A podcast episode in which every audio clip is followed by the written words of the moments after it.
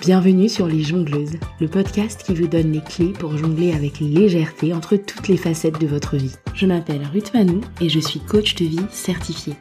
Je suis aussi deux fois maman, passionnée de musique et de pop culture. Et toutes les deux semaines, je m'inspire de tout ça pour vous aider à retrouver votre voix intérieure, loin des injonctions et des chemins balisés. Pourquoi? Pour que vous puissiez jongler avec fluidité entre toutes les facettes de votre vie. Je vous donne rendez-vous un vendredi sur deux pour un nouvel épisode. Abonnez-vous à la newsletter ou sur votre plateforme d'écoute préférée pour être notifié des nouvelles sorties. Et je compte sur vous pour partager largement autour de vous et pour laisser une pluie d'étoiles et de commentaires partout où c'est possible. Bonne écoute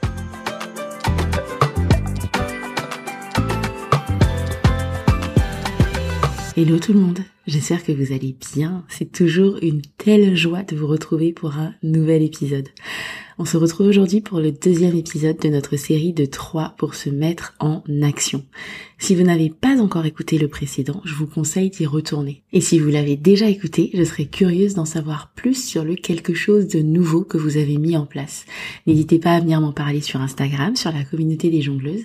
Je vous mettrai le lien dans les notes de l'épisode. Pour ma part, je me suis offert deux nouveautés. Côté perso, je me suis mise au défi de faire du pilate tous les jours pendant 30 jours. J'ai commencé lundi et je compte bien continuer.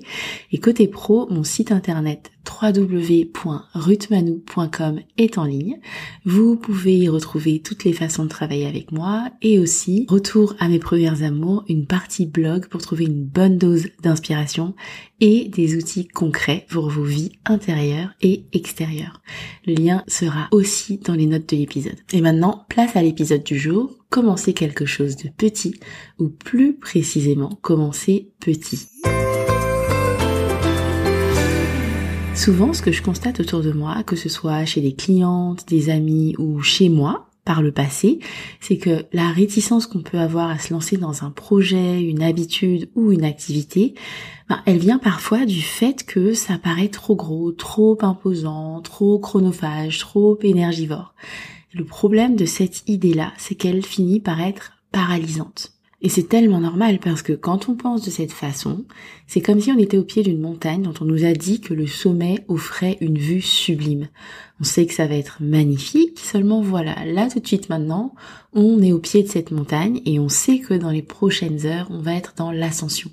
On se projette en se disant que ça va être dur, qu'on va galérer et tout d'un coup, ce sommet magnifique, bah, il a plus l'air aussi alléchant que ça. Du coup, on abandonne. Même si ça veut dire qu'on reste coincé dans notre vallée dont on a déjà fait le tour mille fois et qui ne nous excite plus tant que ça. C'est le même mécanisme qui est à l'œuvre quand on veut commencer à ranger euh, la maison ou l'appart par exemple et qu'il y en a de partout, qu'on ne sait pas par où commencer et du coup on abandonne. Ou qu'on veut commencer à faire du sport et que ça paraît impossible de dégager une heure dans des journées où on a déjà l'impression de manquer de temps, ou qu'on veut commencer à écrire un livre mais qu'on ne le fait pas parce que un livre entier quand même euh, ça fait beaucoup, ou qu'on veut commencer à changer sa façon de manger pour euh, je sais pas moi devenir végétarienne, perdre du poids, manger plus de protéines, peu importe, mais on ne le fait pas parce que c'est une reprogrammation totale de tout le processus entre aller faire les courses et faire à manger. Ou encore qu'on a envie de faire une reconversion, mais qu'on ne se lance pas parce que le champ des possibles a l'air trop vaste ou que les études à reprendre ont l'air trop longues. Bref, vous avez l'idée. Donc vous voyez, ici la pensée dominante, ça va être un mix de c'est trop dur, ça me paraît impossible, et de mais en plus je vois pas par quoi commencer, je sais pas par quel bout prendre les choses. C'est pour faire face à ce type de pensée-là que je vous offre l'épisode d'aujourd'hui.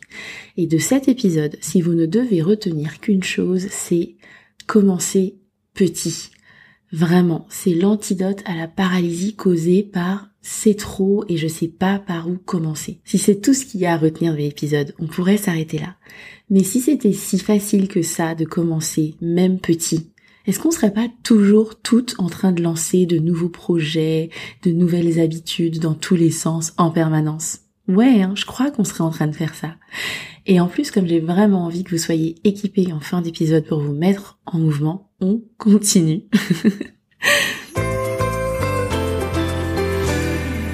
Une des raisons qui fait qu'on ne commence pas petit, c'est que ça n'a pas l'air assez que ça a l'air trop petit justement pour être efficace.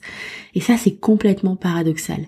Parce que d'un côté, on se laisse impressionner par un résultat final qui nous paraît inatteignable, tout en dédaignant de poser des actions puisqu'on les perçoit comme trop petites pour être efficaces.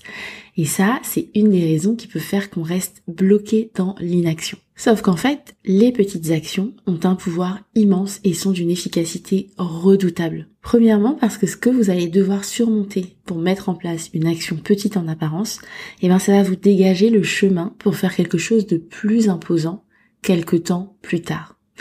Par exemple, moi, j'ai commencé le yoga euh, il y a un an et demi. J'ai commencé à en faire à la maison.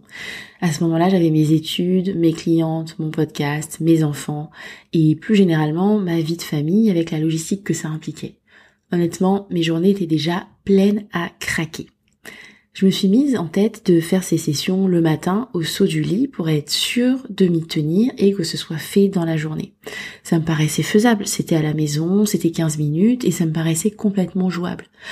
Seulement, ça voulait aussi dire que je me sortais de l'équation pour préparer mes enfants le matin pour l'école et que je laissais entièrement ce moment à mon mari. Et en fait, ce que ça m'a forcé à faire, c'est que ça m'a forcé à faire face à la culpabilité que je pouvais ressentir en faisant ça. Ça m'a forcé à m'organiser en amont pour participer en n'étant pas physiquement dans la pièce, par exemple en préparant leurs affaires la veille. Ça m'a forcé à trouver les ressources pour continuer ma session, pour rester concentrée même quand mes enfants venaient me voir et ça m'a aidé à être à l'aise avec le fait que je pouvais faire autre chose quand ils étaient avec moi à la maison et que ni eux ni moi n'avions besoin que je sois sur eux en permanence.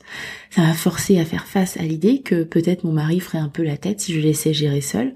Au final, il a pas du tout fait la tête, mais ça m'a permis de me rendre compte qu'en fait, c'était juste une histoire que je me racontais. Et c'est ça le pouvoir des petites actions. C'est que déjà, ça met en mouvement pour commencer quelque chose de nouveau, et ensuite, ça dégage le chemin pour faire des choses plus grandes par la suite, tout en vous montrant ce qui se joue dans votre cerveau et les histoires que vous vous racontez qui vous gardent prisonnière de situations qui pourraient être différentes et qui parfois ne conviennent plus à personne en fait. Typiquement, dans mon cas, le fait de faire face au blocage qui aurait pu m'empêcher de commencer le yoga à la maison m'a aussi permis de repenser ma relation à mes enfants, à mon mari, à mon temps, à mon rôle en tant que maman ou en tant qu'épouse. Et ça, ça rejoint ce que je vous disais sur le fait de commencer quelque chose de nouveau dans l'épisode 45. Ça vous montre toujours, toujours ce qui se joue dans votre esprit, si vous faites attention, et ça vous permet de changer les choses si vous trouvez que ça a besoin d'une petite mise à jour. Mais comme souvent on ne commence pas des choses nouvelles parce que ça a l'air trop gros, vous voici riche d'un coup de pouce supplémentaire pour vous pousser à commencer ce fameux quelque chose de nouveau. Commencez petit. On vient de voir l'effet de dépassement de soi et de croissance personnelle que peut entraîner le fait de mettre en place quelque chose de petit en apparence. Ce qu'on oublie aussi de prendre en compte quand on pense à commencer quelque chose en le faisant à tout petit pas, c'est la puissance de l'effet cumulatif. Si vous êtes au pied de votre montagne et que vous commencez votre randonnée un pas après l'autre, vous finirez par arriver au sommet vous allez peut-être vous arrêter en chemin, vous allez peut-être aller plus lentement que quelqu'un d'autre, mais vous finirez par arriver. Dans la vie réelle, si votre objectif est de désencombrer votre maison, vous pouvez vous fixer d'y consacrer 10 minutes par jour, pas plus. Ou alors vous pouvez décider de prendre une décision pour un objet chaque jour ou pour un meuble, l'intérieur d'un meuble chaque jour. Et vous allez commencer à avoir des résultats au bout de quelques semaines. Si votre objectif est de vous lancer dans l'écriture, vous pouvez vous fixer d'écrire une demi-page chaque jour. Au bout de 365 jours, vous aurez écrit environ 200 pages. Si vous voulez améliorer votre sommeil, si vous êtes une couche tard et que vous avez envie de changer un peu ça et de dormir plus, vous pouvez avancer votre heure de coucher de 10 minutes chaque jour. Au bout de quelques semaines, vous allez avoir vos 8 à 9 heures de sommeil par jour. Si vous avez envie d'être plus active ou plus sportive, vous n'avez pas besoin d'aller vous inscrire à la salle de sport ou de dépenser quoi que ce soit. Vous pouvez juste vous mettre à aller marcher 10 à 15 minutes chaque jour ou alors vous mettre au défi de faire euh, des, une planche à la maison chaque jour ou des squats chaque jour en augmentant progressivement le temps que vous tenez ou le nombre de répétitions. Si vous voulez améliorer votre discours intérieur, vous pouvez vous mettre au défi de faire une session de journaling de 5 minutes chaque jour ou une méditation, juste 5 minutes ou 10 minutes, pas plus. Et vous verrez que progressivement, vous allez commencer à entendre vos pensées en permanence et vous allez commencer à être capable de les influencer. Bref, vous avez l'idée. l'effet cumulatif rend particulièrement puissantes les actions petites en apparence. En vous lançant dans quelque chose de petit, vous allez commencer à avoir des résultats au bout de quelques semaines ou de quelques mois, à condition de vous y tenir et d'avoir de la patience. À ce stade, je n'ai aucun doute sur le fait que vous êtes convaincu et enthousiaste à l'idée de commencer votre quelque chose de petit. Donc allez-y, foncez.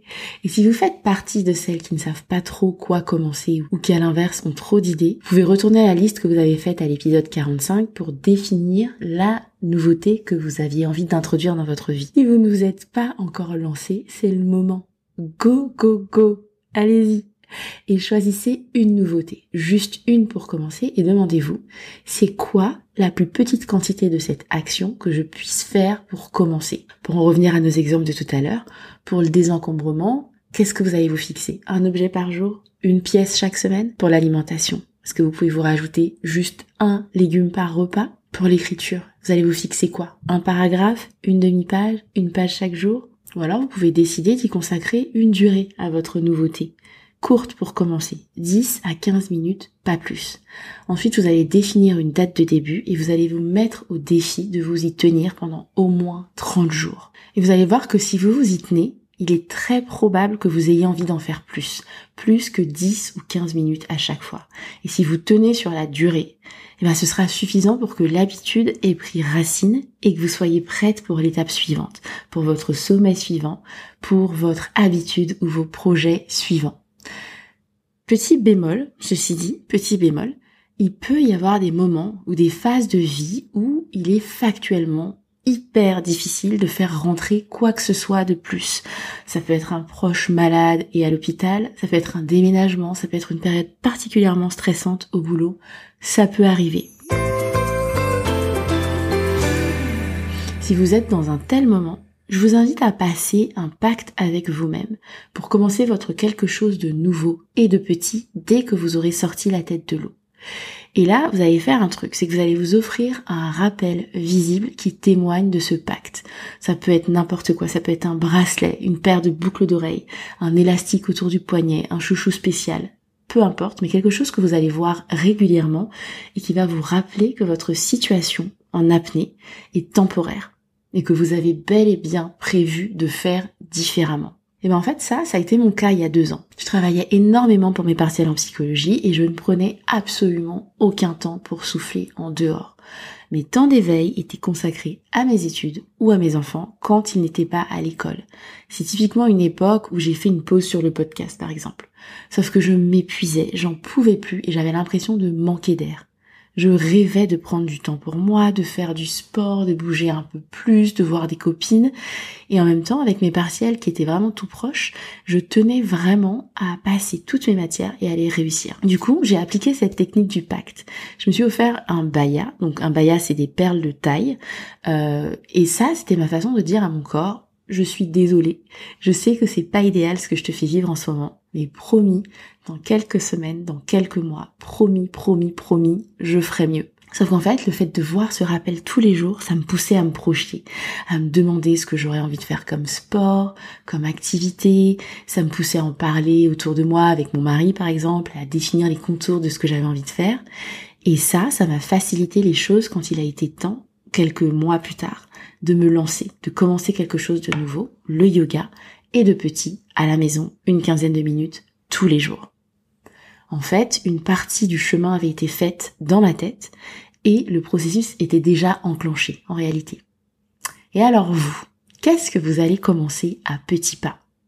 J'ai hâte de savoir. N'hésitez pas à venir m'en parler sur Instagram, c'est toujours un plaisir d'échanger avec vous. Si vous avez besoin d'un coup de boost supplémentaire pour vous lancer parce que votre montagne vous paraît particulièrement haute et qu'un plan plus détaillé vous aiderait, vous pouvez dès maintenant réserver votre appel découverte offert.